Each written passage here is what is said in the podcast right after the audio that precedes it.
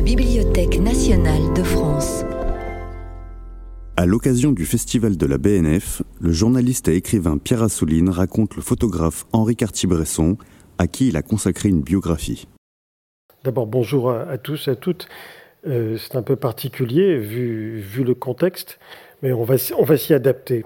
D'abord, je voudrais me faire pardonner mon immodestie, puisque euh, je vais être obligé de parler un petit peu de moi et d'expliquer pourquoi j'en suis venu à non seulement écrire, mais également à réaliser un documentaire sur Henri Cartier-Bresson, et surtout quelle a été notre amitié et qu'est-ce que ça a changé euh, par rapport à ce que j'ai pu faire sur lui et sur son œuvre, car le sujet, bien entendu, c'est lui et son œuvre. Euh, on va voir pendant cette, cette heure qu'on va passer ensemble des photos. Euh, ce n'est pas un, commentaire illustré de chaque photo, au contraire, il y a juste quelques photos, elles ne sont pas très nombreuses, toutes issues de l'exposition que vous avez vue ou, que vous allez voir, et que je vous recommande fortement. Euh, mais elles viennent un petit peu en appui. Mais je serai obligé, bien entendu, d'évoquer des photos que je vais décrire, euh, même si ça peut paraître un petit peu ingrat de décrire une photo. La seule chose qui manquera, que vous n'aurez pas, et qui est essentielle pour moi, s'agissant de lui comme de n'importe qui, c'est la voix. La voix, la tessiture, le grain de la voix, les inflexions de la voix, ça dit beaucoup d'un personnage. Je parlerai de sa voix, mais vous ne l'entendrez pas, et pour cause. Alors d'abord deux choses. Les textes que Nathalie Cohen euh, va, lire ne sont pas du tout extraits de ma biographie, ce sont des textes extraits de son livre. Euh, il n'a pas écrit de livre, mais il a publié des livres euh, photos. Et puis il y a eu un livre intitulé L'imaginaire d'après nature, qui est un petit livre que vous trouverez à la librairie, publié par Fata Morgana, et qui est un recueil de différents textes. Lui qui a écrit très peu de choses, a écrit quelques préfaces, parfois quelques textes très courts. Euh, il aimait envoyer des cartes ainsi par, par-ci par-là. J'en ai gardé une ou deux que vous pourrez lire, qui m'a envoyé sur des dizaines et des dizaines, parce que, à défaut de la voix, au moins que vous voyez la graphie la manière d'écrire qui dit tellement de choses sur, euh, une personne. Et ça, ce que vous voyez actuellement, bah, c'est une photo que j'aime beaucoup parce que c'est un jour je lui ai demandé son autoportrait, il m'a donné ça. Et ça, c'est tout à fait Henri Cartier-Bresson, c'est-à-dire l'humour, l'ironie, la mise à distance.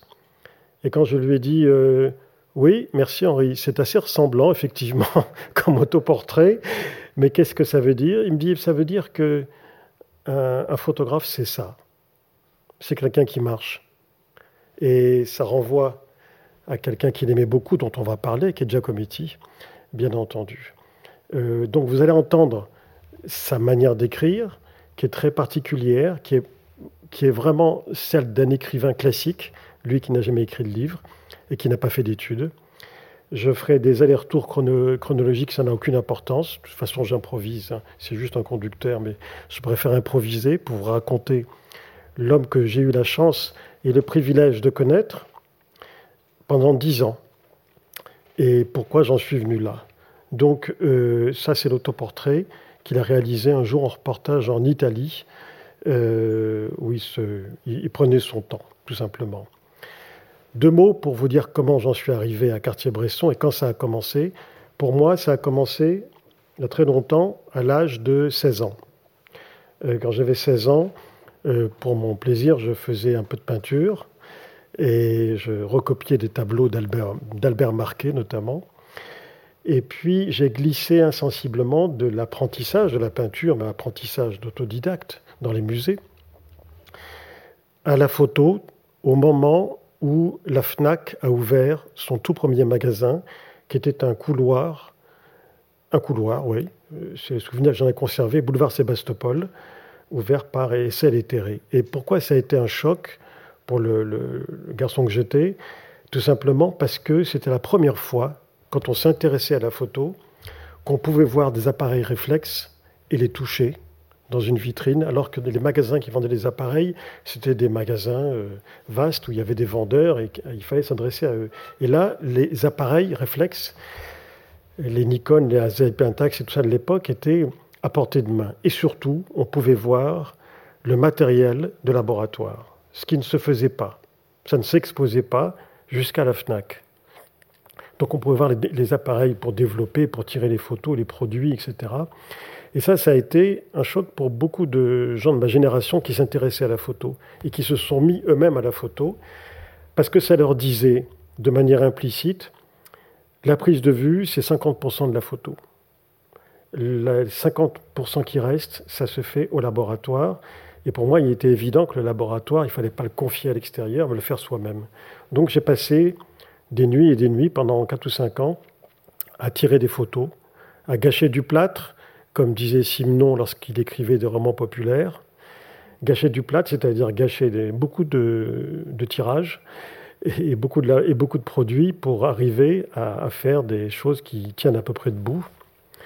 Et je m'étais vraiment mis totalement dans ce paysage. Et pour moi, à l'époque, bon, il y avait quand même déjà des, des journaux, comme euh, des magazines, comme Photo, et puis Zoom, et quelques autres. Pour moi, il était évident que le photographe, c'était Henri Cartier-Bresson. Déjà. Et il était au-dessus de tous les autres. Je ne savais rien de lui. Je m'intéressais à lui, mais je ne connaissais pas sa vie. Je connaissais ses photos, mais il n'y a pas tellement d'expositions. Et il était extrêmement, euh, disons, euh, plus, que, plus que discret. Et quelques années après, j'ai arrêté de faire des photos tout simplement parce que je suis passé au journalisme écrit et que pour moi, il n'était pas question que l'écrit et, l'image se concurrencent, c'était l'un ou l'autre. Et bon, ce n'est pas un hasard si le premier de mes livres, intitulé De nos envoyés spéciaux, était un livre sur les reporters, à la fois les journalistes écrits et les photographes. Et là, j'ai eu la chance de connaître ce qui étaient les, piliers de Gamma, de Sigma, de SIPA à une époque où les trois agences étaient les trois agences euh, qui tenaient la photo dans le monde, euh, la photo de reportage dans l'ensemble du monde, hein, pas uniquement en France ou même en Europe. Et c'était fascinant de, les rencontrer, de les interviewer et parfois de lier amitié avec certains d'entre eux euh, jusqu'à pendant très longtemps. Euh, par la suite, j'ai dirigé le magazine Lire notamment, et régulièrement, tous les 3-4 ans, chaque fois qu'il y avait un album, publié par euh, Cartier-Bresson, qui n'écrivait pas. Je faisais demander une interview et jamais je l'obtenais, tout simplement parce qu'il faisait répondre qu'il ne donnait pas d'interview. Ce qui était vrai. Et puis euh, le temps a passé. Et puis un jour, euh, au magazine Lire, je vois annoncer Paris à vue d'œil, un nouveau livre de Cartier-Bresson sur Paris. Alors je fais une demande routinière. Et j'ai une surprise. Je reçois un coup de fil de Cartier-Bresson. J'étais très ému parce que bon, je le plaçais tellement haut euh, depuis très longtemps. Et euh, il me dit écoutez, euh, je ne donne pas d'interview parce que j'aime pas les interviews, c'est du vol. Et, mais je vais vous dire pourquoi j'aime pas ça. Et puis ma vie n'a aucun intérêt. Franchement, une vie de photographe, c'est rien. D'ailleurs, il avait dit une vie de photographe, comme dit Douaneau. Et, et puis là-dessus, tout en me disant que ça n'avait aucun intérêt, pendant une heure et demie au téléphone, il me raconte sa vie. Et c'était passionnant. Et je n'ai pris aucune note. Aucune note. Mais je m'en souviens comme si c'était hier. Et au bout d'une heure et demie, où il a surtout lui parlé, et moi très peu, je lui ai dit euh, Écoutez, ça serait bien quand même si on pouvait aller un peu plus loin, ne croyez pas? Il me dit euh, Oui, mais vous savez bien, enfin. Bon, venez sans magnétophone et sans stylo. Et j'ai dit, mais qu'est-ce qu'on va faire? Il me dit, eh ben, c'est simple, je vais vous raconter ma vie, et vous allez me raconter la vôtre. Parce que sinon, c'est du vol. Donc, si c'est comme ça, c'est un échange. Il parlait comme ça. Hein. C'est un échange, n'est-ce pas? Euh, Il parlait beaucoup mieux que moi, mais il parlait de manière aussi rapide. Je dis oui, si vous voulez, si, ça vous intéresse que je vous raconte ma vie, avec plaisir. Mais euh, il me dit, bon, alors venez, rue du Mail, j'ai mon atelier, je dessine tous les matins. Venez à 11h parce que avant ça, je vais au Louvre recopier l'arrêt de Chardin. Et je lui dis tous les jours, il me dit oui, tous les jours. C'est mon hygiène. je dis bon, d'accord. Je dis mais quel est votre. Parce que ça faisait une heure et demie qu'on parlait, donc euh, on avait quand même sympathisé un petit peu. Ah, il me dit j'habite 220 rue de Rivoli, le Louvre est en face, j'ai l'habitude d'y aller, même si c'est fermé, on ouvre pour moi la salle qu'il faut. l'arrêt de Chardin. Vous voyez? Je dis oui, oui, je vois à peu près. Bon, ben l'arrêt de Chardin, c'est un chef-d'œuvre. J'ai ma canne siège, je m'installe devant, je copie, parce que Goethe l'a dit, euh, dessiner, c'est recopier. Bon, ça m'a un peu estomaqué. Euh, et il me dit ensuite, je vais à mon, atelier rue du Mail, à pied. Et là, je dessine. Et je lui dis, les photos? Il me dit, ah non, la photo, c'est fini, ça fait longtemps. Je dis, bon, très bien, de toute façon, moi, je viens pour parler. Et j'ai pas prononcé le mot d'interview. Je me présente donc euh, chez lui, enfin chez lui dans son studio de travail. Et là, euh, d'abord, ce qui m'a surpris, bon, petit studio très, correct, très bien, ce qui m'a surpris, c'est qu'il n'y avait pas une photo, pas de photo du tout, quelques livres qui traînaient, mais rien sur les murs. Et je lui dis, il y a, vous mettez pas de photo, il n'y a rien, il n'y a pas de dessin, il n'y a pas de... Il me dit, oh si, cherchez bien, il y a une petite photo là-bas. Et je vois tout au bout une petite photo de la taille d'une carte postale. Je lui dis, mais elle n'est pas de vous? Il me dit, non, surtout pas. Euh, il me dit, je ne vais même pas m'amuser à, mettre au mur une de mes photos. Et je lui dis, qu'est-ce que c'est? Il me dit, c'est une photo qui a été un choc pour moi et que je conserve, je la trouve géniale. Et c'est une photo faite vers 1912. Il y avait une révolution mexicaine, c'est au Mexique. Je ne sais pas qui est le photographe, j'ai oublié. Et on voit un type qui est un révolutionnaire mexicain, les mains bandées dans le dos, un chapeau mexicain. Il est sur un, face à un peloton d'exécution, il est contre un poteau, il a un cigare au bec et il se marre. Et il me dit, vous voyez ça, c'est la liberté. Ce type va mourir pour ses idées et il nargue ce peloton d'exécution.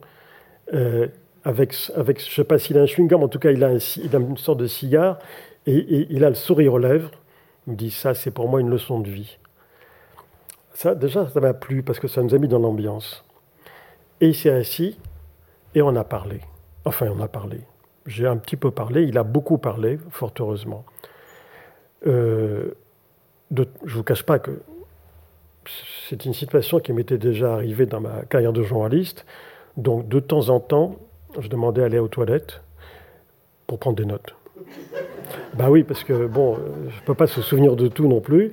Et donc, euh, je notais rapidement des tas de choses de manière. Euh, et puis, je revenais. Et il devait se dire que j'avais un peu une, sorte de frénésie. Euh, bon, peu importe. J'en ai resté toute une matinée. À un moment, il m'explique que. Bon, il part dans tous les sens, mais c'était formidable. Un feu d'artifice. À un moment, il m'explique, il me dit Mais de toute façon, ne me parlez pas de technique. Moi, la photo, je m'en fiche complètement. Ça ne m'intéresse pas la photo. Les gens qui vous parlent technique, faut les fuir. La technique, vous l'avez une fois pour toutes, et après, ça devient un réflexe naturel. Mais les gens qui vous parlent des objectifs, des focales, des profondeurs de champ, de telle pellicule, est-ce que la Trix est meilleure que l'Ilford ou pas? Mais dit, mais on s'en fout. Il me dit, moi j'ai deux boîtiers, j'ai un 35 mm et un 50 mm, et basta, je fais le tour du monde avec. Ce qui était vrai. Il me dit, ça suffit.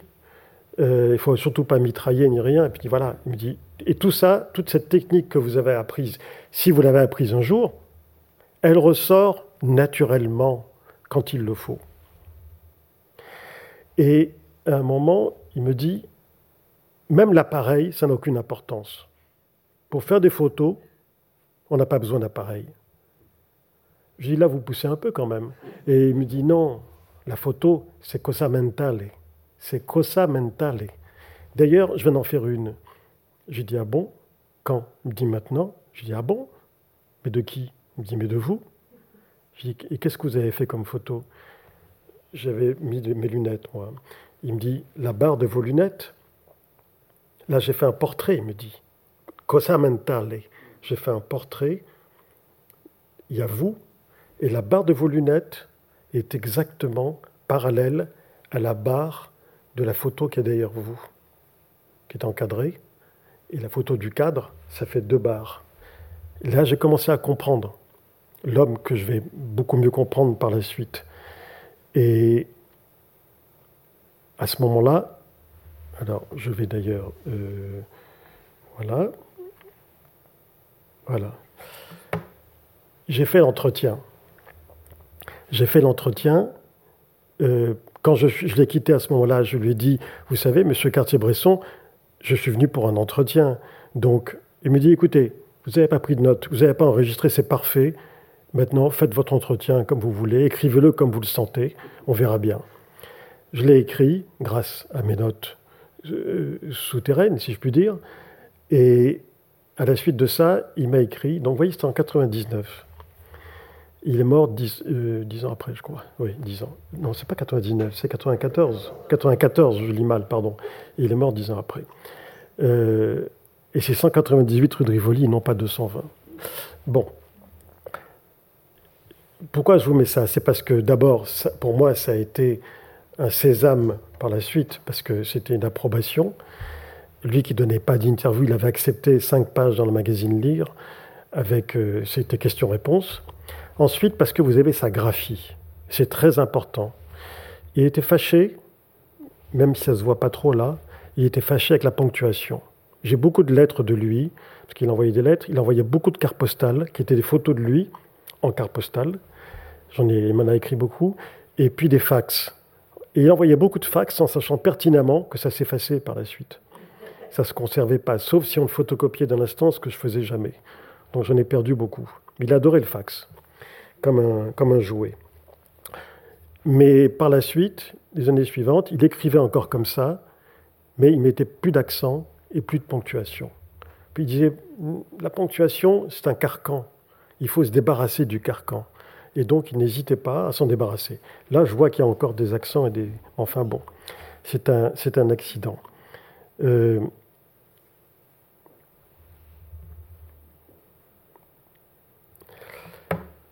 Pourquoi j'ai choisi cette photo? Parce que au cours de notre entretien, donc qui a été publié, à part la photo qu'il a prise de moi, il y a eu un moment qui était important pour moi. C'est qu'à un moment, je lui dis, euh, à propos de la guerre, comment vous l'avez vécue?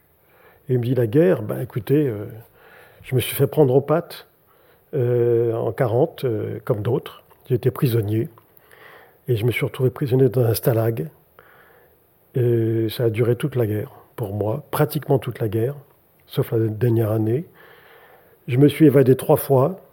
La, troisième a été la bonne. J'ai pensé qu'à m'évader, qu'à ça.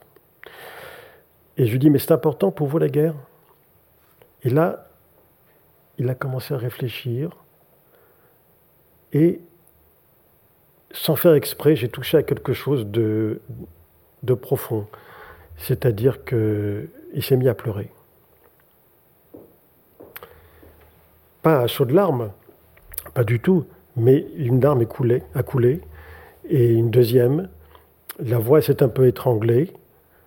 Il me dit, la guerre pour moi, c'est là que je suis né. Bon, il n'avait pas 18 ans, hein, il avait plus que ça. Mais euh, il, me dit, c'est là que je suis né parce que ce que j'ai vécu au Stalag, il me dit, attention, hein, vous êtes jeune. Je dis, non, mais j'ai écrit des trucs dessus. Il me dit, bon, le Stalag, c'est pas le camp de concentration et c'est certainement pas le camp d'extermination. Dit, n'est que le Stalag. Mais au Stalag, j'ai eu des amitiés. Et ça, j'oublierai jamais. Certains sont morts, d'autres sont restés des amis, comme Alain Douarinou, euh, qui est devenu chef opérateur dans le cinéma par la suite, et qui, avec qui il s'est évadé, comme Raymond Guérin, l'écrivain, qui a écrit Les Poulpes, un, un des nombreux livres que Henri m'a offert par la suite. On s'est offert des livres euh, pendant des années, mais il y avait un jour, il m'a acheté Les Poulpes, il m'a dit voilà, c'est Henri Guérin, c'est Raymond Guérin, qui était avec moi au Stalag il en a fait un roman qui est le grand roman sur la vie des prisonniers. Et il me dit, euh, on est toute, notre bande de copains, on est dedans, mais chacun sous un pseudo. Il me dit, ne cherche pas qui, qui je suis, je vais te le dire tout de suite. C'est Bébé Cadom. Parce que Henri, quand il avait 30 ans, il était très grand, très très grand, 1m90, très mince, une élégance naturelle, glabre, imberbe, des yeux bleus, blond, blondiné, était très beau. Et ben, spontanément, son copain de Stalag l'avait surnommé Bébé Cadom, qui était une publicité de l'époque. Et de voir cet homme comme ça évoquer la guerre, puis après on a parlé d'autres choses, et puis à un moment, une heure après, on est revenu à la guerre. Et à nouveau, il m'a parlé de l'amitié, de ce que c'est, pardon de l'expression, mais de chier à côté de ses copains dans des chiottes euh, collectives et de s'entraider pour tout en permanence, euh, des milieux sociaux de toutes origines. Il me dit voilà, j'ai appris la vie là. J'étais un fils de grand bourgeois et c'est là que j'ai découvert la vie, ce que c'est que d'être, un homme, tout simplement. Et quand il m'en a reparlé, une heure après, à nouveau, la voix s'est étranglée. Et pendant les dix ans que notre amitié va durer, pendant ces dix années, on a parlé de mille choses. À chaque fois qu'on parlera de la guerre et du stalag, à chaque fois, son émotion sera telle, lui qui maîtrisait tout en permanence, elle sera telle qu'à chaque fois, il sera au bord des larmes. Donc je ne pouvais pas ne pas le dire. Euh, et je voulais l'illustrer donc par cette, euh, cette photo. Euh, il y a pas mal de photos de la guerre, mais je, n'ai pu prendre que des photos qui sont extraites du, de ce livre, Le Grand Jeu, donc qui est celui de l'exposition. Donc cette photo a été prise à Dessau en Allemagne en, 1900, en mai 1945 et je la trouve exemplaire. Pourquoi? Pour deux ou trois raisons. La première, c'est que, bon, on va reparler de l'esprit de géométrie d'Henri Cartier-Bresson. Et là, l'esprit de géométrie, vous l'avez, pourquoi? Parce qu'il y a, et celui qui me l'a expliqué, parce que la première fois, ça ne m'était pas apparu, il y a une diagonale invisible entre le regard du déporté en haut à gauche et le regard de l'interrogateur en bas à droite. Si vous tracez une ligne entre ces deux regards, ça fait une diagonale parfaite, qui est la composition de beaucoup de tableaux. Et bien entendu, vous avez beaucoup de choses. Vous avez des habitants de la ville de, Dachau, vous avez des déportés, vous avez des commissaires politiques, vous avez des capots, il y a tout. Il y a toute la libération des camps euh, dans l'Allemagne de l'après-guerre qui est présente. Et puis vous avez la violence exercée contre celle qui exerçait la violence.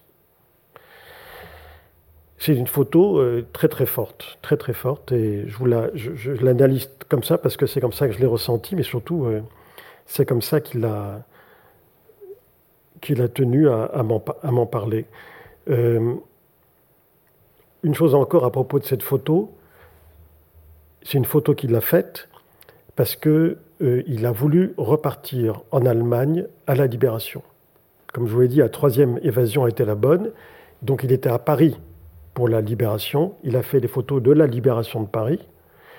Et quand euh, on a su que la guerre allait se terminer, donc des mois et des mois plus tard, hein, puisque la libération c'est août 44 et, la, fin de la guerre c'est mai 45, entre les deux, on a annoncé euh, progressivement la libération des camps de concentration. Donc il a voulu y retourner, euh, mais il a dit j'y retourne pour faire un film. C'était pour la propagande, pour les anciens combattants bien entendu, euh, euh, et pour le ministère de la Défense, de la guerre, en tant que caméraman, comme il avait fait pour l'Espagne quelques années auparavant, du côté des républicains espagnols. Mais il a dit cette fois, je veux aussi pouvoir faire des photos. Parce que la guerre d'Espagne, si importante pour lui, qui était antifasciste, il l'a faite entièrement avec une caméra pour filmer à la main un film de propagande qui est un film extraordinaire, euh, qu'on peut se procurer hein, sans problème, euh, mais pas de photos.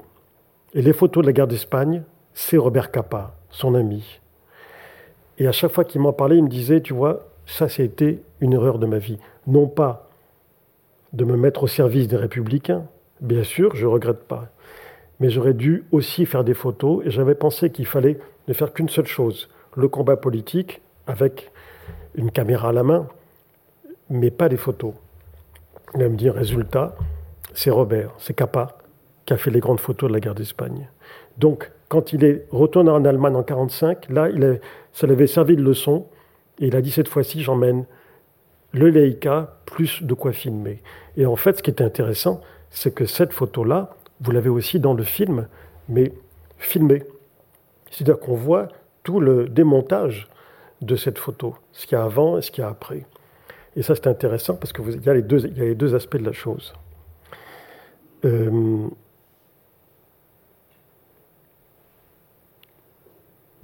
ce qui est important, c'est que de la guerre, il a conservé un culte de l'amitié qui lui est propre.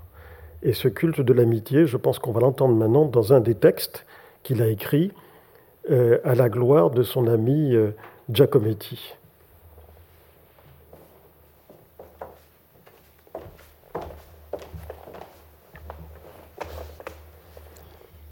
Ce visage buriné, dont les expressions ne varient guère, tellement le masque est surprenant. On n'est pas sûr même qu'il vous ait écouté. Mais quelle réponse? Toujours juste, profonde, personnelle, sur les sujets les plus variés. Giacometti est un des hommes les plus intelligents et lucides que je connaisse, d'une honnêteté sur lui-même et sévère sur son travail, s'acharnant là où on éprouve le plus de difficultés. À Paris, il se lève vers trois heures, va au café du coin, travaille, vadrouille à Montparnasse et se couche au jour. Annette et sa femme. Les ongles de Giacometti sont toujours noirs. Il n'est cependant pas débraillé, pas la moindre affectation. Il ne parle guère de sculpture avec d'autres sculpteurs, sauf avec un de ses amis d'enfance, Pierre Josse, banquier et sculpteur, et Diego, son frère. Ce fut une joie pour moi de savoir qu'Alberto avait les trois mêmes passions que j'ai Cézanne, Van Eyck et Uccello. Il m'a dit des choses si justes sur la photographie et l'attitude qu'il faut avoir, et aussi sur la photo en couleur. En parlant de Cézanne et des deux autres, il disait avec admiration Ce sont des monstres. Son visage a l'air d'une sculpture qui ne serait pas de lui, sauf les sillons des rides. La démarche euh, très personnelle, un talon se pose très avant. Peut-être a-t-il eu un accident, je ne sais, mais la démarche de sa pensée est encore plus curieuse. Sa réponse va bien au-delà de ce que vous avez dit. Il a tiré un trait, additionne et ouvre une autre équation. Quelle vivacité d'esprit Le moins conventionnel et le plus honnête qui soit. À Stampa, dans les Grisons, à 3 ou 5 kilomètres de l'Italie, il y a la maison de sa mère, qui a 90 ans, vive et intelligente, qui sait arrêter son fils quand elle sent qu'un tableau qui lui plaît est à point. L'atelier de son père est une ancienne grange.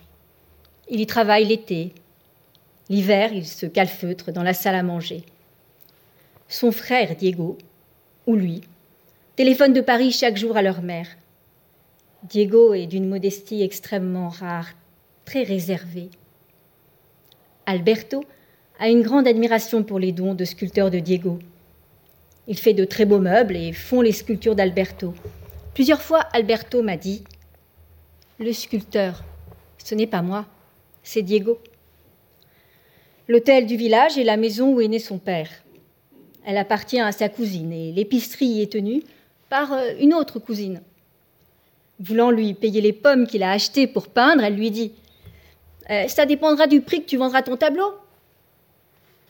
Alberto m'a dit qu'il était ennuyé, qu'il faisait trop à la fois des pommes, des paysages, des portraits, et qu'il devrait se concentrer sur deux sujets.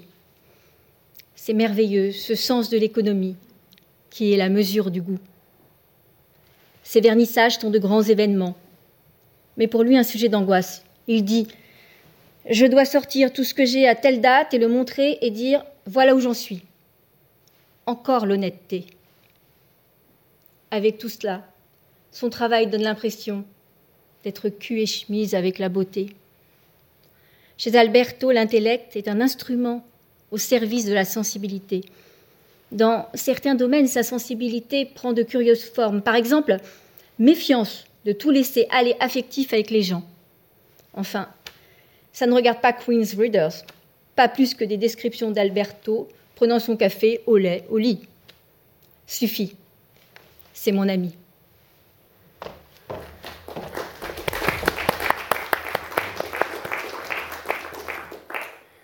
Cette image a été prise rue d'Alésia et vous en voyez tout de suite euh, l'évidence dans l'œil de, Cartier-Bresson, c'est-à-dire euh, l'homme qui marche.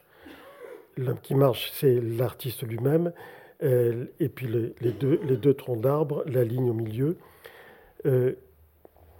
Cartier-Bresson, c'est un géomètre. et on va y revenir un peu par la suite. Euh, Giacometti, pour lui, c'est le plus grand. Euh, il y a beaucoup de monde dans le panthéon littéraire et artistique de Cartier-Bresson, mais il y a aussi des contemporains, des vivants. Il est entouré de peintres et d'écrivains, un peu de photographes aussi, bien sûr, mais surtout de peintres et d'écrivains. Parmi les peintres, Sam Zafran et Avigdor Arica étaient des, familiers, et aussi Raymond Mason. C'était les trois artistes qu'il voyait très souvent, avec qui j'ai eu la chance de déjeuner ou dîner chez Henri et Martine très souvent, parce qu'ils faisaient partie du, premier cercle. Mais de tous ceux qu'il avait connus, et il ne faut pas oublier, il a fait des portraits de Braque, de Bonnard, de Miro, de Calder, d'innombrables artistes, Giacometti est celui avec lequel il a entretenu une véritable amitié profonde.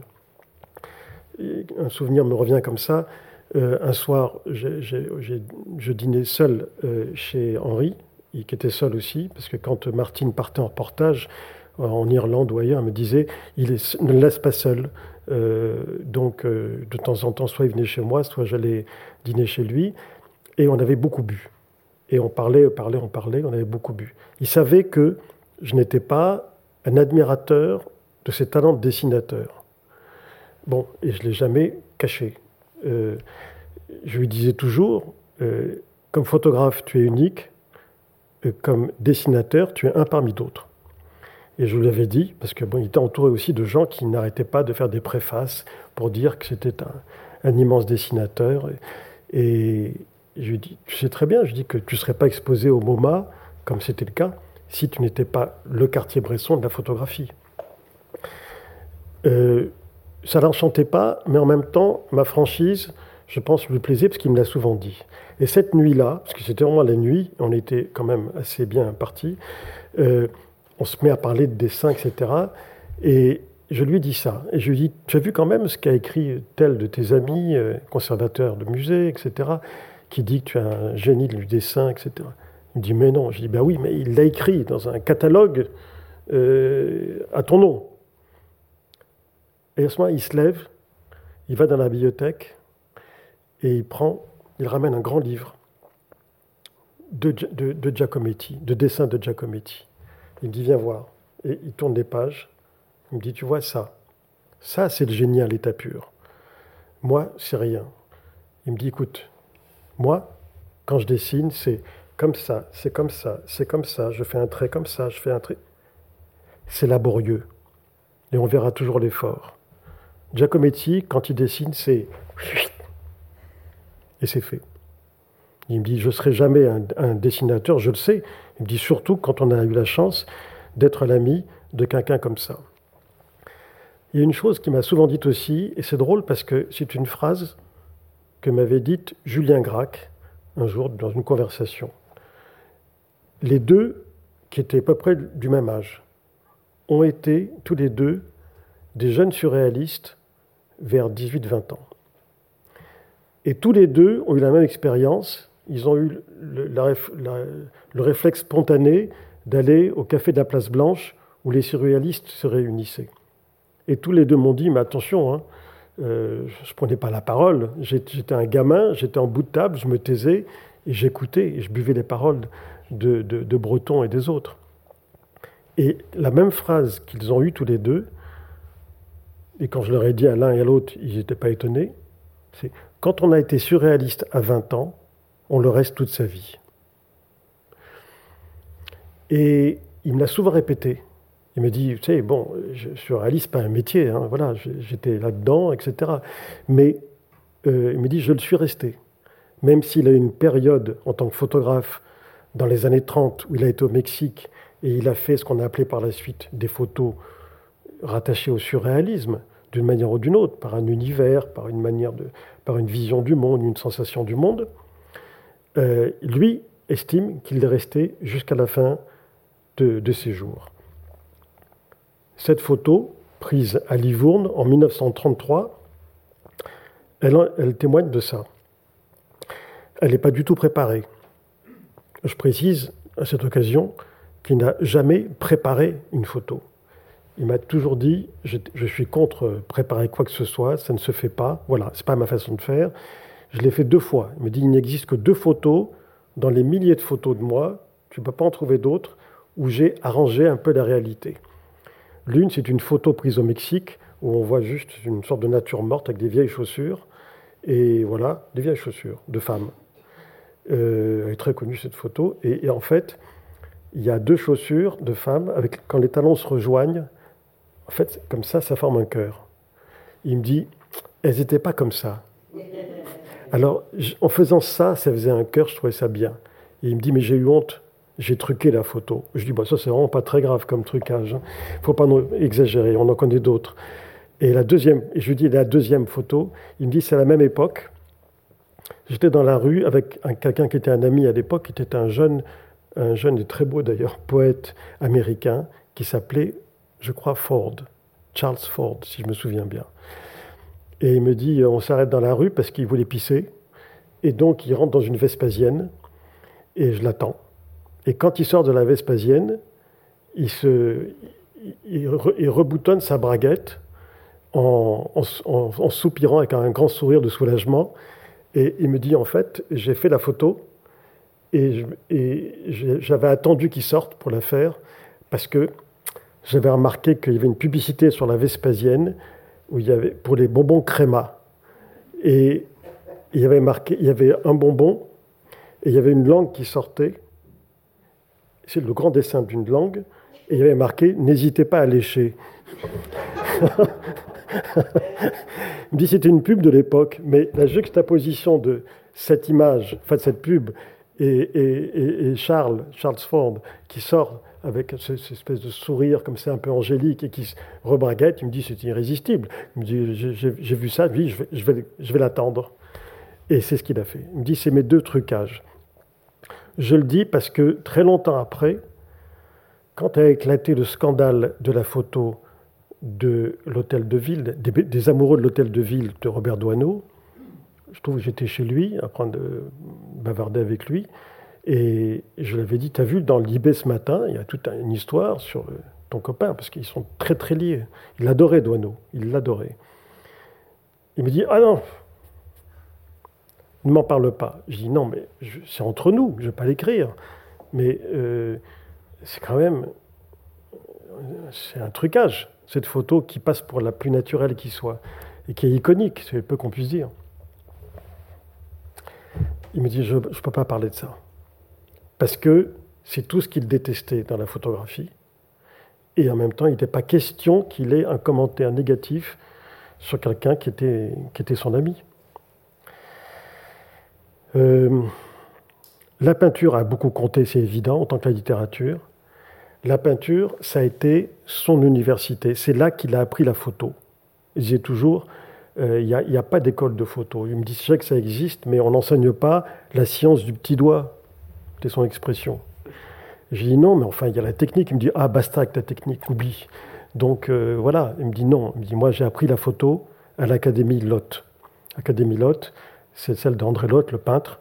Et il a été de 20, 20 ans à 23 ans à peu près, trois ans d'apprentissage de la peinture parce qu'il voulait être peintre.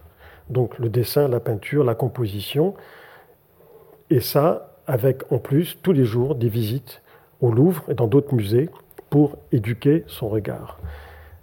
Eh bien, avec le recul, on peut le dire, c'est là qu'il est devenu photographe. Parce qu'il a emmagasiné dans sa mémoire, dans sa mémoire rétinienne, et non pas sa mémoire euh, cérébrale, il a emmagasiné des milliers et des milliers d'œuvres d'art, peinture, sculpture aussi, mais surtout de la peinture, de toutes les époques, de toutes les écoles. Et par la suite, ces photos, très souvent, seront la projection au, millième de certaines œuvres d'art. Et on, en reparlera un moment. Euh, la peinture, pour moi, quand je pense à Henri, ça a été deux choses, deux voyages qu'on a faits. Euh, d'une part, un voyage à Londres pour une exposition Cartier-Bresson.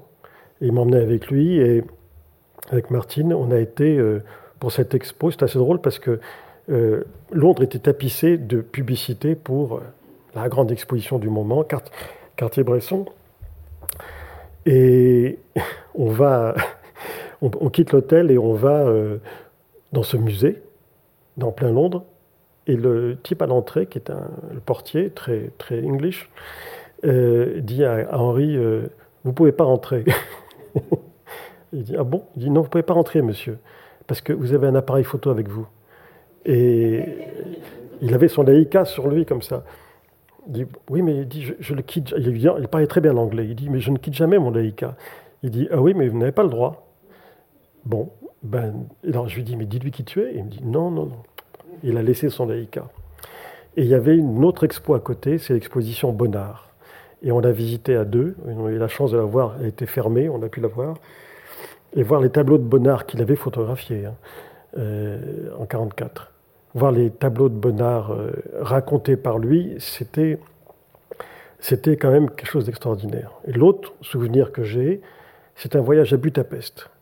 Parce que là, il y avait une grande exposition euh, Cartier-Bresson au musée des Beaux-Arts. Et on a été ensemble.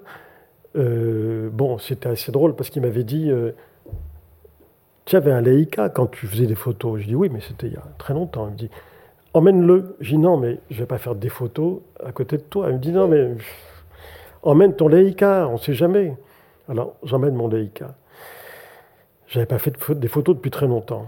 Et puis euh, on va au musée des Beaux-Arts et avant, avant tout, je devais faire une conférence. Je devais faire une conférence euh, voilà, dans le cadre du musée sur Cartier-Bresson. Et il me dit, je peux venir Je dis, évidemment. il, y avait, c'était bourré, bourré, et il, rentre et il se met avec les autres. Et personne ne le reconnaît. Et il il avait sa casquette, hein. et il se met avec les, autres. Et trois quarts étaient des photographes. Vous savez que la Hongrie et la photo, c'est une histoire particulière. Hein. Euh, il y a beaucoup de, grands photographes européens sont d'origine hongroise. Et euh, il était ravi, parce qu'il était là incognito, et lui, il veut toujours être incognito partout. C'est pour ça qu'il détestait qu'on le photographie. Il pouvait être très violent de ces moments-là. Et donc il était là, incognito, et je commence à faire ma conférence. Et je parle de lui, etc. Et de temps en temps, il fait comme ça.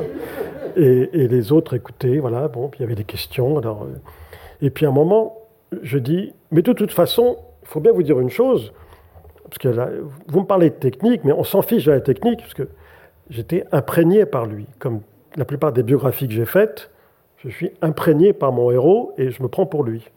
Et donc je parlais comme lui, de manière naturelle. Et j'ai dit, d'ailleurs, ça n'a aucune importance l'appareil photo, on peut très bien s'en passer. La photo, c'est cosa mentale. Et je leur explique ça. Et à, ce moment-là, tous, ils font des, soupirs en disant, mais non, enfin, et lui. Ils ont commencé à comprendre quand c'est terminé, il est venu me féliciter et Martine a vite fait une photo, Martine Franck a vite fait une photo de nous deux en, train de rigoler et là ils se sont dit ah mais il y a peut-être quelque il y a peut-être un rapport entre les deux parce qu'il n'avait pas un physique spécialement euh, reconnaissable, surtout planqué derrière eux. Et l'autre chose de, ce voyage, il y a deux anecdotes, hein, ce voyage à, Budapest qui était très très intéressant, en tout cas pour moi, c'est qu'à un moment, euh, il dit euh, Et si on allait visiter le quartier juif? Je dis Ah ben oui, ça m'intéresse. Et la, grande synagogue est une sorte de cathédrale. Enfin. Et donc. Euh, et puis il me dit Moi, je reste dans la voiture, je rentre pas dans la synagogue. Je dis Pourquoi? Il me dit Tu sais bien que je suis athée. Je dis D'accord, mais on ne te demande pas de te prosterner. Euh, tu peux m'accompagner, je veux, voir. Il me dit Non, non, non, je reste dans la voiture avec le chauffeur.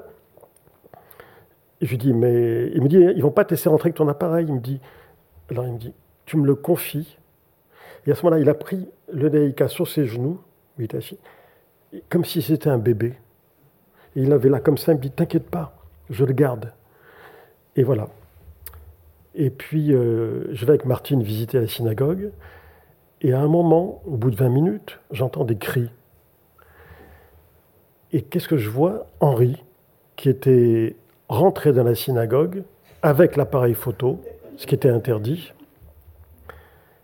et poursuivi par le, gardien de la synagogue qui lui parlait en hongrois en lui imposant de faire ce que les autres touristes faisaient, à savoir laisser son appareil photo, ce qu'il ne voulait pas, et mettre une kippa, ce qu'il ne voulait pas.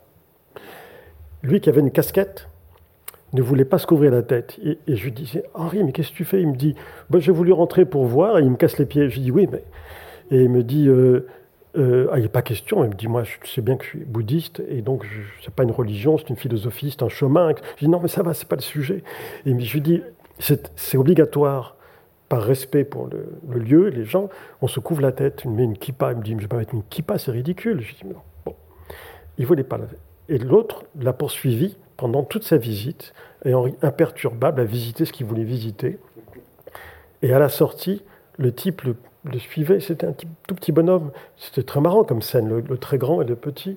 Il continue à le poursuivre, et au moment de sortir, Henri se retourne vers lui, il fait un grand sourire, et il met sa casquette. Il se couvre le chef. Il fallait pas l'obliger. On n'oblige pas. Voilà, c'est quelqu'un qui est tellement attaché à sa liberté qu'il n'était pas question de le forcer à quoi que ce soit. Euh, ça, c'est une photo que j'ai choisie euh, comme ça, parce que je trouve qu'elle est très, est très belle, elle est très forte. La sortie de l'Académie française. Parce que là encore, il y a une construction, comme toujours, euh, qui est magnifique. je ne sais pas, elle m'émeut, elle m'amuse aussi. Elle m'émeut parce que je regarde le regard des gens sur la gauche euh, il y a les trois éléments. Vous voyez, il y a, la, population, les gens, il y a ce personnage qui, est issu du 19e siècle euh, et, qui, est habillé comme au 18e siècle. Et puis il y a la voiture qui représente la modernité. Voilà, moi ça me. C'est une composition admirable, mais comme vous imaginez, elle n'a pas été composée, si ce n'est de manière fulgurante, euh, par, son, par son regard. Alors j'ai choisi quelques portraits pour bien vous montrer à quel point le, portraitiste en quartier Bresson est un peintre. Malraux, en 1968, au ministère de la Culture, à son bureau. Bon, le bureau, les lambris, les honneurs, tout ça est derrière, mais c'est important. Le plus important dans cette image, pour moi, c'est le nombre d'or. Le nombre d'or, qui est l'éducation visuelle de Cartier-Bresson, vous allez le retrouver dans la plupart de ses photos, des portraits notamment. En 1932, il a fait une photo d'un bourgeois sur l'avenue du Prado à Marseille. Il avait acheté son Leica d'occasion quelques semaines avant. Donc il démarrait, il commençait à peine. Et déjà dans cette photo de, ce bourgeois de Marseille, il y a le nombre d'or, il y a tout ce qu'il faut. Et là, là aussi, et ça, ça, c'est l'Académie Lot, c'est l'éducation du regard. Alors ça, bon, c'est pas la photo la plus gaie qu'il ait réussi, mais elle est extraordinaire. C'est le couple Joliot-Curie, qui venait d'être euh, récompensé mondialement, et il avait une commande d'un portrait du couple Joliot-Curie. Donc il va sur les quais, je crois que c'est quai des Grands Augustins, chez, chez eux, et tel que je vous la raconte, c'est exactement ce qu'il m'a raconté plusieurs fois. Il me dit, voilà, je sonne, je savais à quel étage c'était, je sonne, la porte s'ouvre, j'ai fait la photo. Il me dit ça, c'est pas chez eux, c'est sur le seuil de la porte. Il me dit, je, suis, j'ai, j'ai dit, mais comment, comment tu dis pas bonjour d'abord? Il me dit non, non. J'ai commencé, ils ont ouvert la porte, j'ai vu cette vision de je ne sais où. Je dis, mais c'était quoi cette vision? Il me dit, cette vision, c'est un tableau de Van Eyck qui s'appelle Les époux Arnolfini. Il me dit, c'est ça les époux Arnolfini, c'était eux. Il me dit, je les avais vus en face de moi. Je lui dis, mais en combien de temps tu as compris tout ça? Un millième de seconde. L'opération s'est faite en un millième de seconde. Et c'est pas du tout une reconstruction ou quoi que ce soit. Il me dit, je te jure que c'est ça qui s'est passé. Avoir le choc de se retrouver face aux époux Arnolfini et je suis Van Eyck. Il dit, je fais la photo et j'ai dit, bonjour, je suis Henri Cartier-Bresson, est-ce que je peux rentrer? On a rendez-vous. Il me dit, je suis rentré, j'ai fait cinq photos parce qu'il fallait bien, mais j'en avais pas besoin. La photo était faite. C'était le contraire d'un mitrailleur, hein. contrairement à aujourd'hui. Euh, il faisait quelques photos. J'ai vu les, planches contact, euh, il doublait jamais les photos. Il me dit, là, j'en ai fait quatre ou cinq, presque pour leur faire plaisir, pour montrer que je suis passé. Mais eux ignoraient que la photo était déjà était en boîte dès qu'il était arrivé. Et la photo est admirable, elle est extraordinaire. Une autre commande, Ezra Pound, proscrit, fou, condamné pour euh, apologie du fascisme, hébergé par Peggy Guggenheim à Venise, sa bienfaitrice, qui le recueille parce qu'il est dans la misère, dans l'ostracisme et tout ça. Et Cartier-Bresson doit faire son portrait pour Life. On l'envoie là-bas. Il me dit J'arrive. Je me retrouve face à cet homme qui est juste euh, à côté du soleil, enfin qui, prend le soleil par la fenêtre chez Peggy, euh, qui est là, qui dit pas un mot. Il me dit Je ne lui ai même pas dit bonjour. Je me suis assis à ses pieds. Je l'ai regardé. Il avait un beau regard. Je suis resté une heure. On n'a pas échangé un mot. J'ai fait cette photo. Et je suis parti. Et ça a donné ça. Une photo parmi les plus rares d'Ezra Pound. Chanel, à l'hôtel Ritz, une autre commande, c'est toujours des commandes les portraits, euh, pour les plus grands journaux. Euh, elle le reçoit, charmant, elle connaissait Cartier-Bresson, etc. Ils avaient plein d'amis en commun. Il me dit, les dix premières minutes se passent formidablement bien. J'en profite pour faire au moins une photo. C'est celle-là. Du bout de dix minutes, euh, je ne sais pas ce qui m'a pris. Je lui ai dit oh, On a connu tellement de gens en commun, euh, mademoiselle Chanel. Vous avez connu Marie-Louise Bousquet Comment cette salope Il me dit elle a, changé complètement de visage. La séance photo était terminée. C'était terminé. Il me dit heureusement, j'avais fait celle-là avant. Parce que dès que j'ai prononcé le nom de Marie-Louise Bousquet, elle a explosé et c'était fichu. Et c'est déjà arrivé aussi avec Simone de Beauvoir. Je n'ai pas la photo là, mais il avait photographié Simone de Beauvoir à, plusieurs euh, euh, épisodes de sa vie. Et une fois, c'était rue de l'Odéon, devant la librairie de l'ex-librairie de Sylvia Beach et Adrienne Monnier. Et il me dit Simone de était là, n'était pas très sympathique.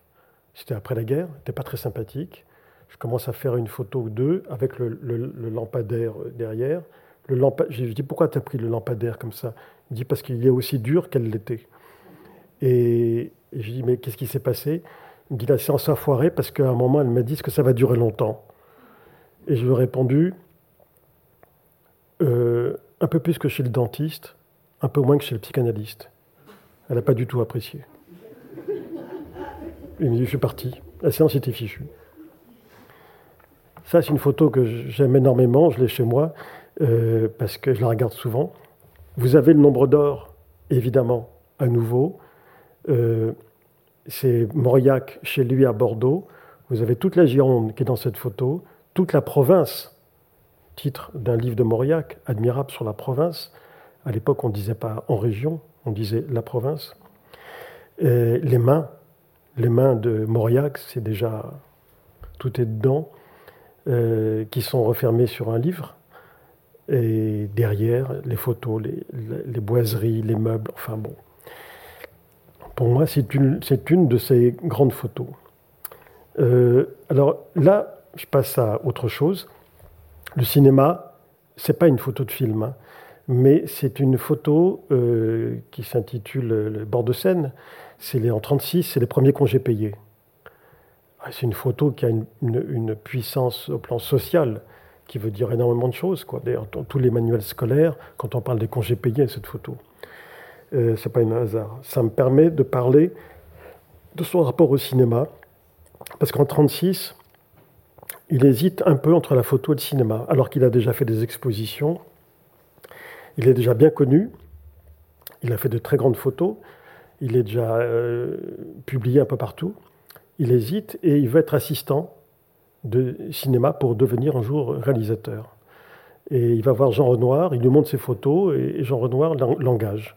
En fait, il engage ce jour-là trois assistants pour euh, trois films. Les films, c'est une partie de campagne, La vie est à nous et La règle du jeu. Ce pas les plus mauvais. Et, trois assistants qu'il engage pour ces trois films, alors il y en a qui resteront pas, mais enfin les trois sont engagés en même temps, c'est Cartier-Bresson, Jacques Becker et Lucchino Visconti.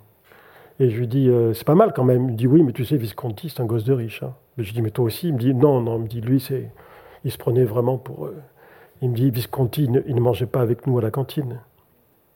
Il restait pas avec nous le soir, on ne le voyait pas. Il avait ses propres amis, aristocrates, etc. Il me dit, c'est un aristocrate. on ne parlait pas avec lui. Il me dit, ça n'empêche que par la suite, j'ai aimé ses films, mais voilà, c'était une rencontre ratée. Il me dit, en revanche, Becker, oui, ça, c'était quelque chose, c'était un grand souvenir. Et donc, il a été assistant de Jean Renoir.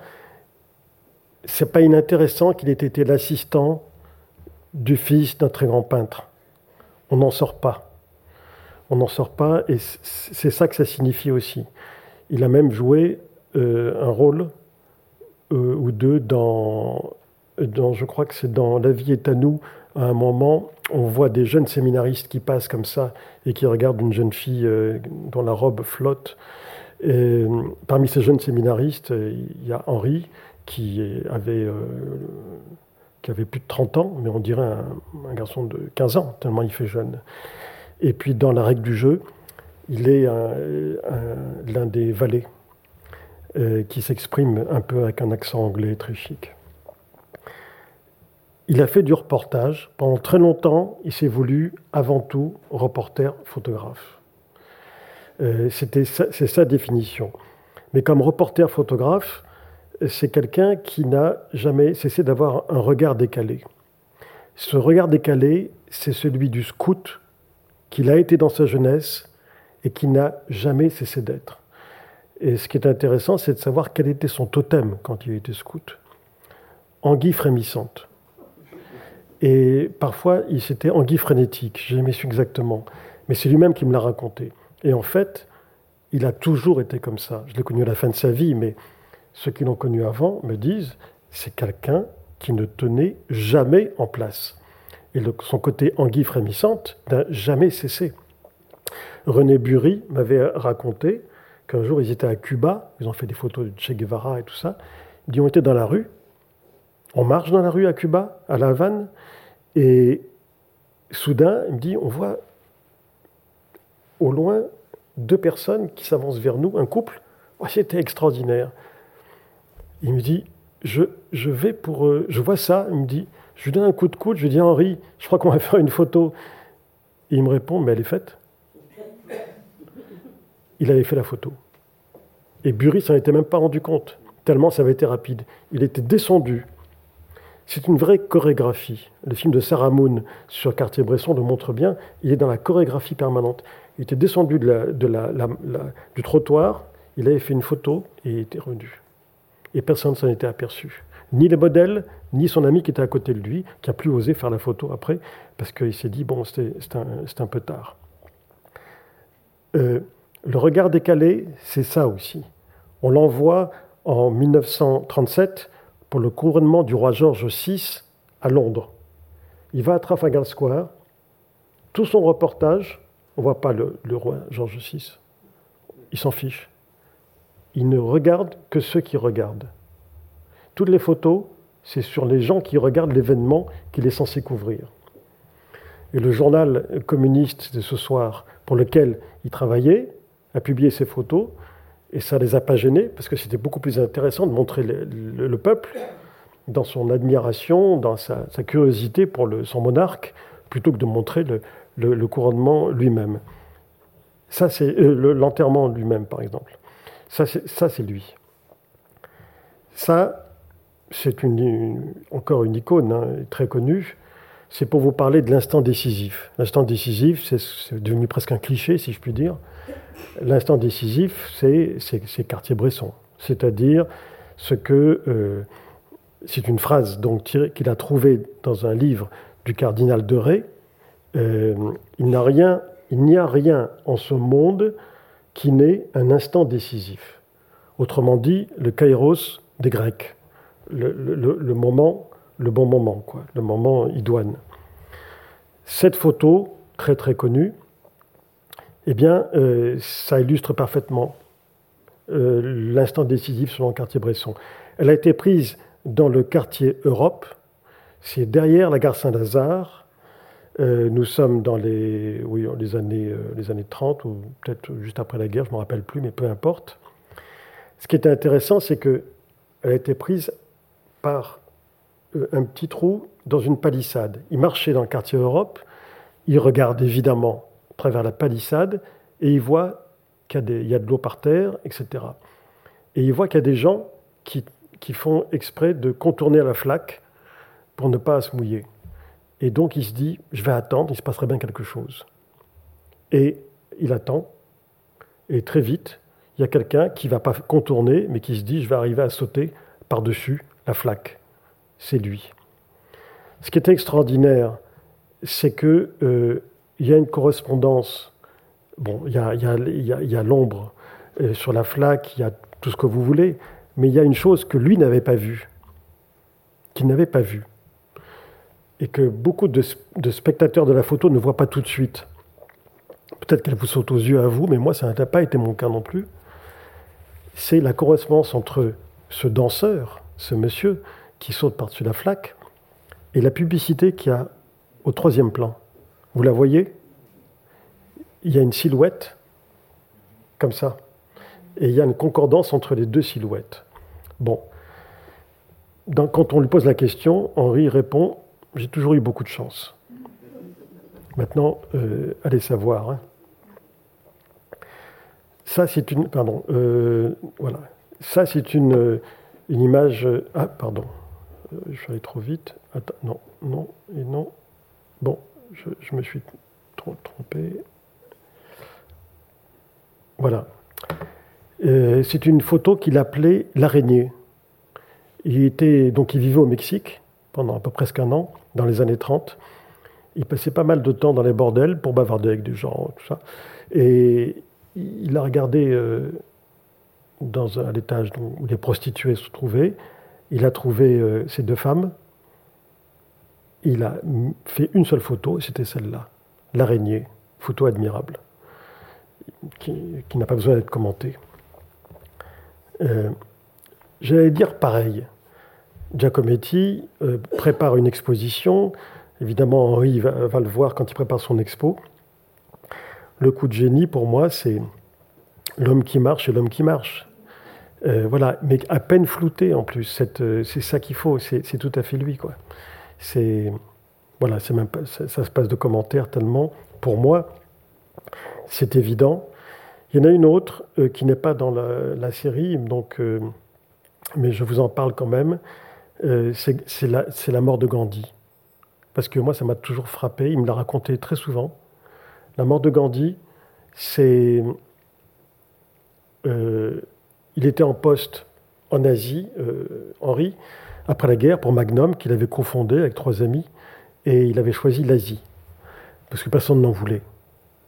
Et puis, euh, un jour, il se dit, bah, tiens, Gandhi, euh, en, janvier 48, hein, fin 47, début 48, Gandhi, c'est l'homme qui monte, il n'y a pas de doute, en Asie.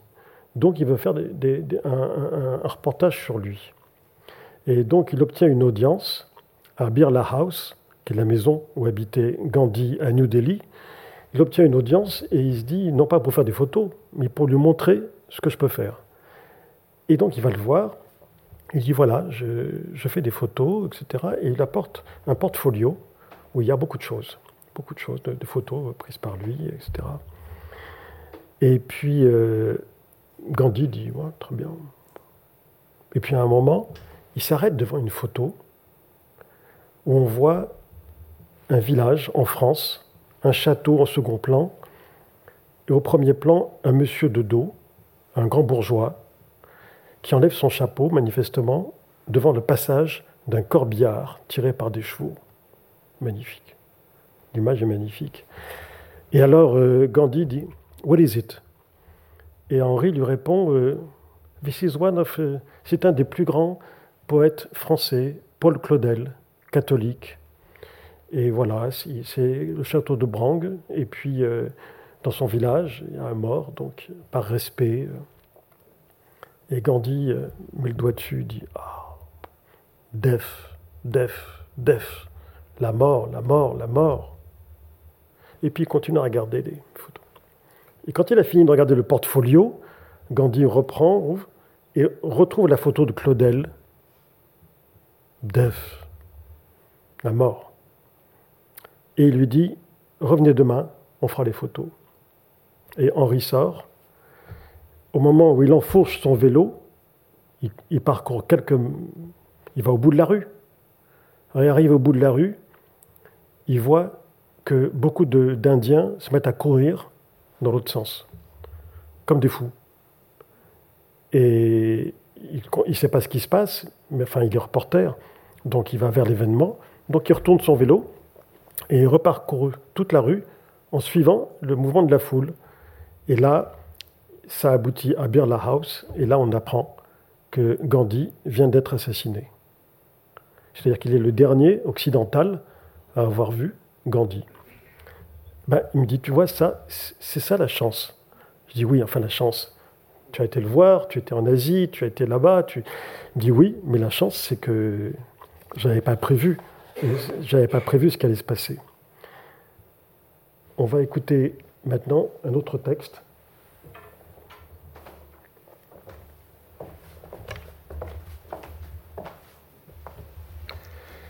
Photographier, c'est retenir son souffle quand toutes nos facultés se conjuguent devant la réalité fuyante. C'est alors que la capture de l'image est une grande joie physique et intellectuelle. Photographier, c'est mettre sur la même ligne de mire la tête, l'œil et le cœur. En ce qui me concerne, photographier est un moyen de comprendre qui ne peut se séparer des autres moyens d'expression visuelle. C'est une façon de crier, de se libérer, non pas de prouver ni d'affirmer sa propre originalité. C'est une façon de vivre. La photographie fabriquée ou mise en scène ne me concerne pas. Et si je porte un jugement, ce ne peut être que d'ordre psychologique ou sociologique. Il y a ceux qui font des photographies arrangées au préalable et ceux qui vont à la découverte de l'image et la saisissent. L'appareil photographique est pour moi un carnet de croquis, l'instrument de l'intuition et de la spontanéité, le maître de l'instant qui, en termes visuels, questionne et décide à la fois. Pour signifier le monde, il faut se sentir impliqué dans ce que l'on découpe à travers le viseur. Cette attitude exige de la concentration, une discipline d'esprit, de la sensibilité et un sens de la géométrie. C'est par une grande économie de moyens que l'on parvient à la simplicité d'expression. On doit toujours photographier dans le plus grand respect du sujet et de soi-même.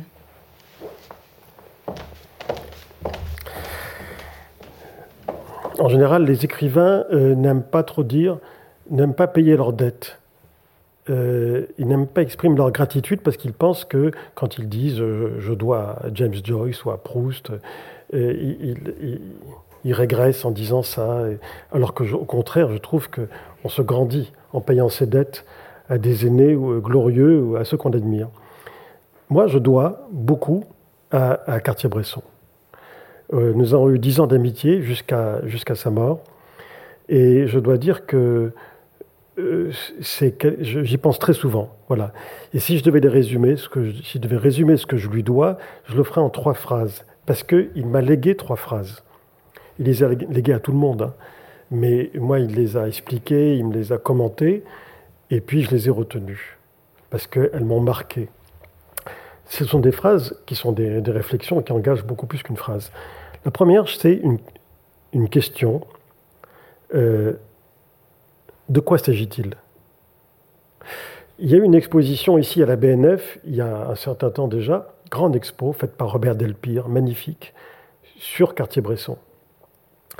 Et je, crois me souvenir que l'exposition s'intitulait De quoi s'agit-il? Et c'est une phrase typique d'Henri Cartier-Bresson.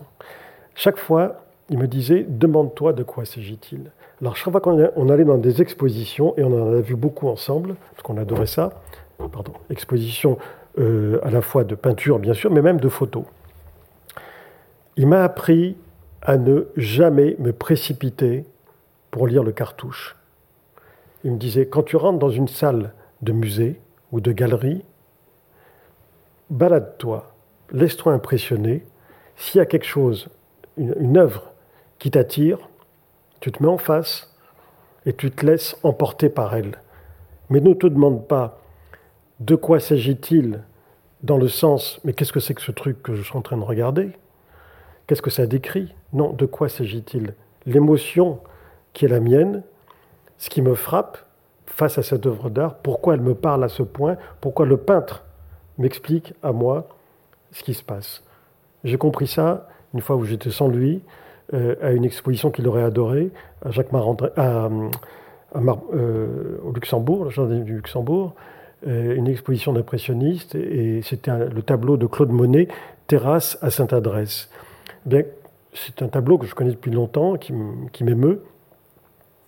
Quand je l'ai vu enfin pour de vrai, j'ai su pourquoi j'aimais tant Proust. Parce que tout Proust est dans ce tableau. Toute la recherche du temps perdu est contenue dans Terrasse à Sainte-Adresse.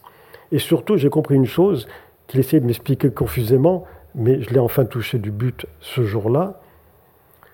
Une grande œuvre d'art, quelle que soit l'œuvre, quel que soit l'art en question, une grande œuvre, c'est cette chose qui vous explique ce qui vous arrive mieux que vous ne sauriez le faire. À un moment précis de votre vie, cette œuvre vous parle. La terrasse à Sainte-Adresse de Claude Monet, je l'ai vue cent fois, mais dans différentes euh, occasions, reproductions ou autres. Mais là, isolé, ce jour-là, sur ce pan de mur, vu l'état qui était le mien à ce moment-là, avec mes propres problèmes, etc., cette œuvre ne me parlait qu'à moi et m'expliquait à moi ce qui m'arrivait mieux que je n'aurais jamais su le faire. De quoi s'agit-il? C'est ça que ça veut dire. Se demander toujours de quoi s'agit-il, ne jamais se précipiter sur le cartouche pour avoir une explication. Parce que ce n'est pas réductible à une explication, l'œuvre d'art, quelle qu'elle soit. Il n'y a pas de réponse. L'instant est sa propre question et en même temps sa réponse. Deuxième phrase qu'il m'a léguée et qui est pour moi devenue un réflexe naturel, D'où vient l'argent? D'où vient l'argent? La première fois qu'il m'a dit ça, on se baladait rue de Rivoli, en bas de chez lui. il y avait, je ne sais pas si c'est une Rolls ou une Bentley, mais conduite par quelqu'un d'assez jeune. Il me dit c'est étonnant quand même. Comment on peut acheter une bagnole pareille à cet âge-là? D'où vient l'argent? Je lui dis mais tu dis toujours ça, d'où vient l'argent? Il me dit parce que ça m'a jamais quitté depuis l'âge de 12 ans.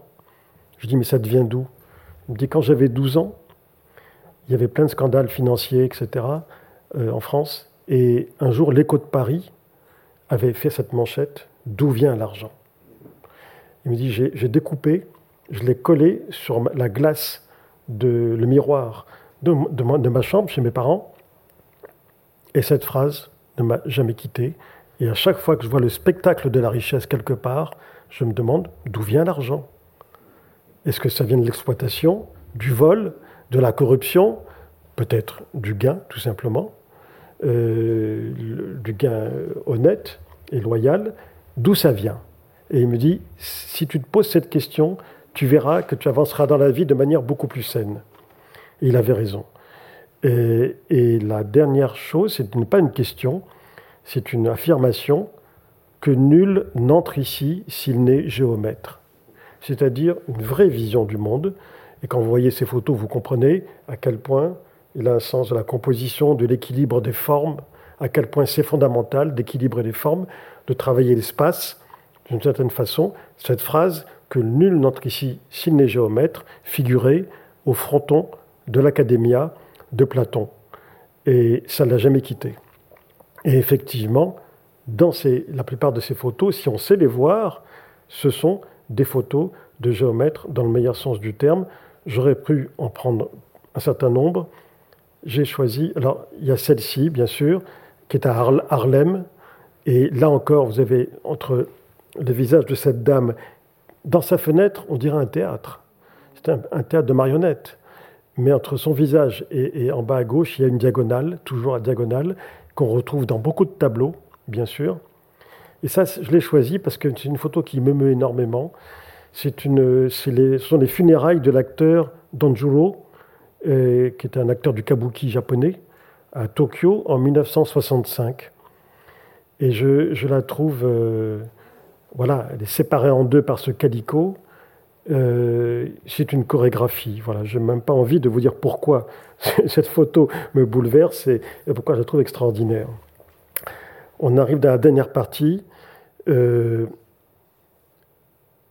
Henri Cartier-Bresson, moi je l'adorais, je l'aime toujours d'ailleurs, je l'adorais, ça n'empêche pas de voir les défauts. Je pense, à ses défauts sur le plan humain. et c'est quelqu'un qui n'avait pas un caractère facile. Il ne l'a jamais exercé à mes dépens. Mais je sais qu'il pouvait faire souffrir des gens. Il pouvait être cruel. Euh, souvent, des gens, des jeunes photographes ou autres, voulaient lui montrer leur travail. Un jour, il me dit Reste, reste, euh, il y a un type qui vient, ça m'emmerde, reste. Bon. Et je vois un jeune photographe, très timide, euh, le rouge au front, qui vient avec son, portfolio. Est-ce que je peux vous montrer quelques photos Je veux avoir votre avis et tout. Alors Henri dit Asseyez-vous et montrez, sortez ça. Alors il montre et Henri prend n'importe laquelle, qui était un tirage 30-40.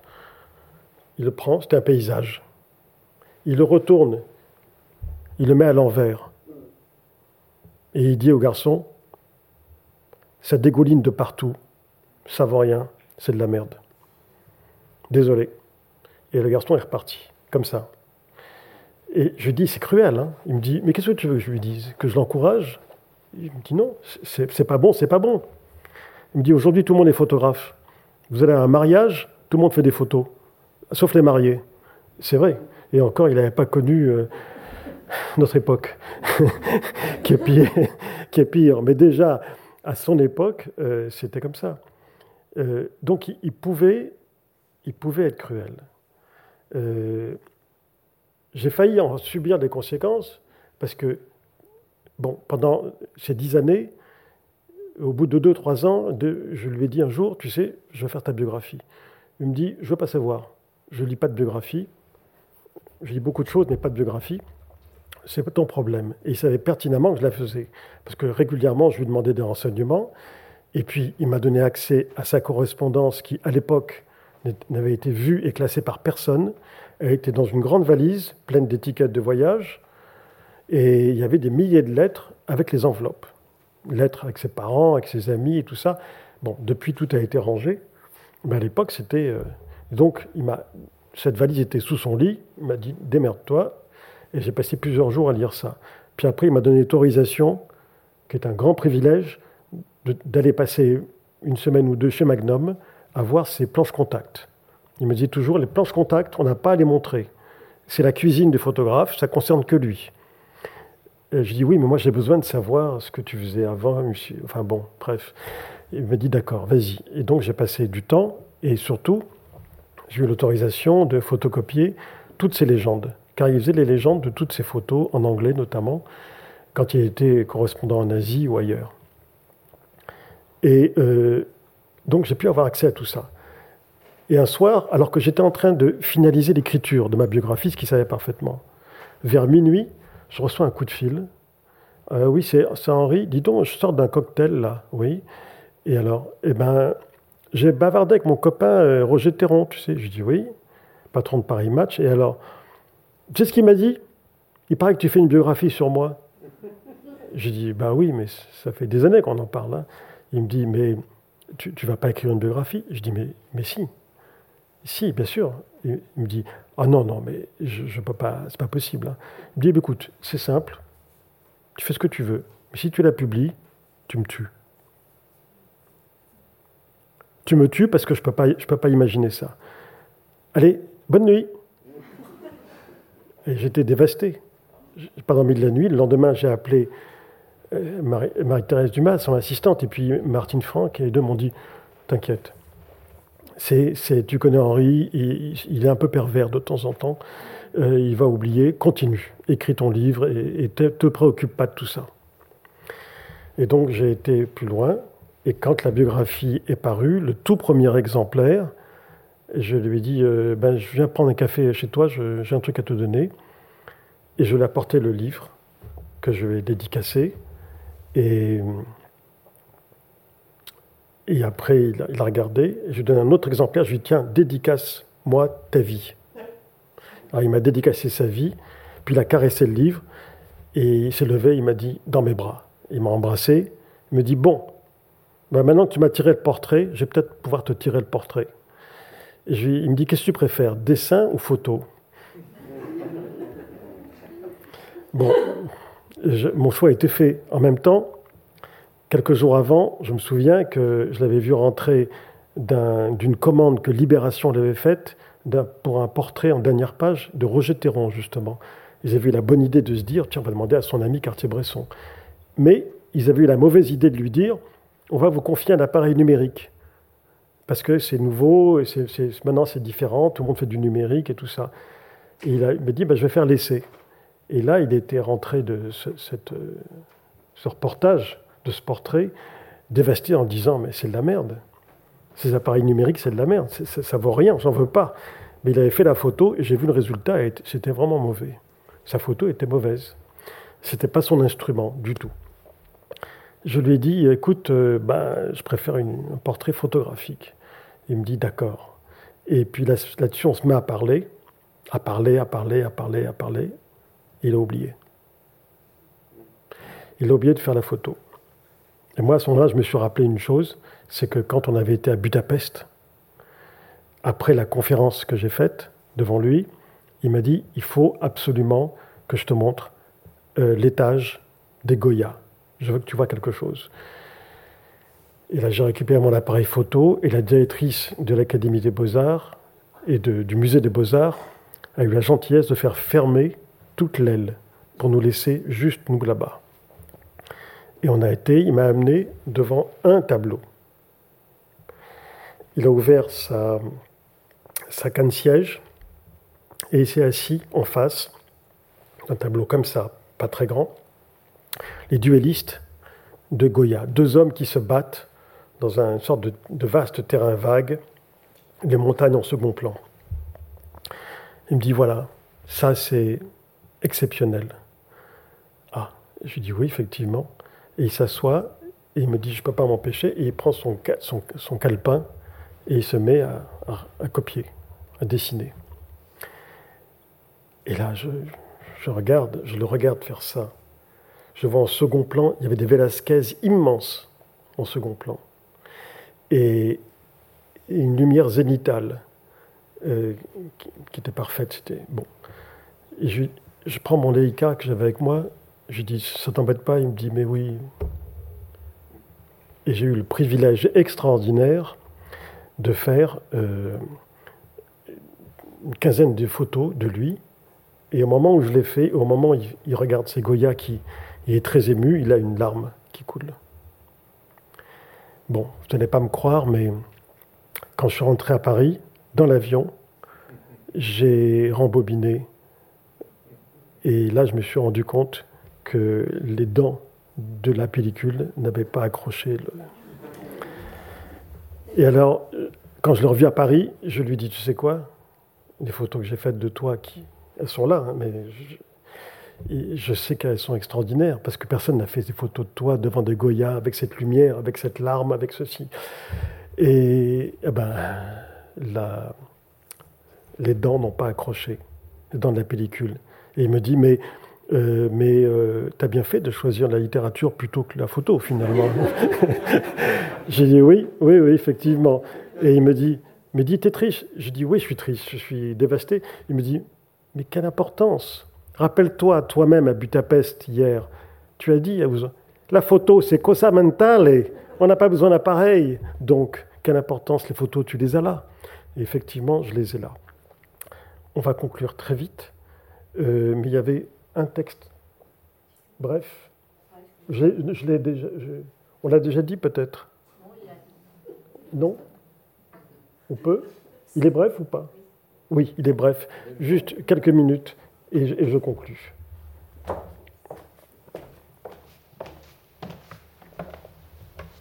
La ségrégation dont la photographie fait l'objet, le ghetto dans lequel ce monde de spécialistes l'a placé, me choque. Les photographes, les artistes, les plasticiens, où on a un sens plastique, où on a une pensée conceptuelle. Que les uns préfèrent un truc à l'autre, ce n'est pas mon problème. Mon problème, c'est d'être dans la vie, capter l'instant dans sa plénitude. La pensée seule ne m'intéresse pas. La photographie est un métier manuel. Bouger, se déplacer. Le corps et l'esprit ne doivent faire qu'un. Petite parenthèse. Malgré les désagréments, ce fut utile à un jeune bourgeois surréalisant, durant les trois ans de sa captivité, de faire des travaux manuels, bourrer des traverses de chemin de fer, travailler dans des cimenteries, des usines de Villebrequin, laver la tambouille dans d'énormes casseroles en cuivre, faire les foins. Et tout cela avec une seule idée en tête, l'évasion. Il a été un évadé perpétuel, perpétuel. Là, ce qu'on a vu tout à l'heure, c'était une photo des, en, Inde euh, en 1948. Là, c'est New York, downtown, 1947. Euh, pourquoi je l'ai choisie Parce que je la trouve très forte, très belle. Et puis parce que à la fin de sa vie, un soir, il n'avait pas le moral, alors il est venu dîner avec Martine à la maison. Et je voyais qu'il n'avait pas le moral, il ne faisait pas d'humour ni rien. Enfin bon. Et il voit cette photo euh, dans un livre qui lui est consacré, qui était sur la table basse. Et il prend le livre, il voit la photo, et il écrit dessus euh, avec le souvenir amical du chat. Et voilà, et puis je lui dis, mais t'as l'air triste. Il me dit, c'est pas ça, je ne suis pas très, très en forme. Je sentis qu'il y avait quelque chose. Et là, j'ai compris qu'il était un peu déprimé. Il m'avait toujours dit, je sais quand je mourrai. Je lui dis, mais comment tu sais ça? Il me dit, parce que euh, quand j'avais 22, 23 ans, la mère de mon ami Pierre Coll, euh, qui, était, qui était une dame qui lisait entre les mains et qui était très connue dans notre milieu amical, copains et tout ça. Et me dit un jour, je, je suis allé la voir, et elle m'a dit, vous vous marierez une première fois avec une femme venue d'un autre continent et qui a d'autres origines que vous. Et ça allait être euh, une danseuse balinaise. Euh, et ça s'est donc passé comme ça. Et vous vous marierez une deuxième fois avec euh, une personne de votre condition. Ça serait Martine Franck. Et, et je dis, et après, qu'est-ce qu'elle t'a dit? Il me dit, et après, elle m'a dit comment je mourrais. J'ai dit, mais dis-moi. Il me dit, non, j'en ai jamais parlé à personne. Et Martine Franck m'avait dit, même à moi, sa femme, il n'a jamais dit comment on lui a annoncé qu'il mourrait un jour. C'était donc à 22-23 ans, et à la fin de sa vie, il avait plus de 90 ans. Et quelques semaines, même pas, après ce dîner, sombre, triste, mélancolique, il est mort. Et là, j'ai demandé à Martine comment il est mort. Elle m'a dit il est mort comme il a toujours su qu'il mourrait, très âgé, en se laissant mourir. Il était dans le Luberon. Il a décidé de ne plus s'alimenter, de ne plus boire, parce qu'il avait marre d'aller aux enterrements de ses amis. Et, et il s'est laissé mourir. Il s'est laissé partir. Ça s'est terminé comme ça, mais on va quand même terminer sur une note euh, gaie, euh, parce que voilà, c'est, il m'avait envoyé ça.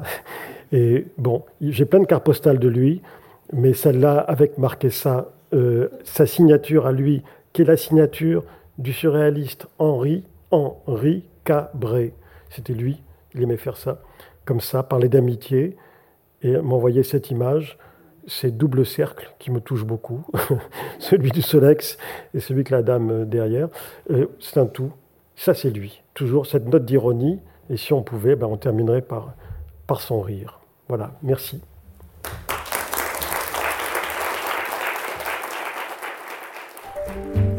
Venez d'écouter un podcast de la Bibliothèque nationale de France. Retrouvez les conférences, rencontres et créations de la BNF sur toutes les plateformes de podcast ainsi que sur le site bnf.fr.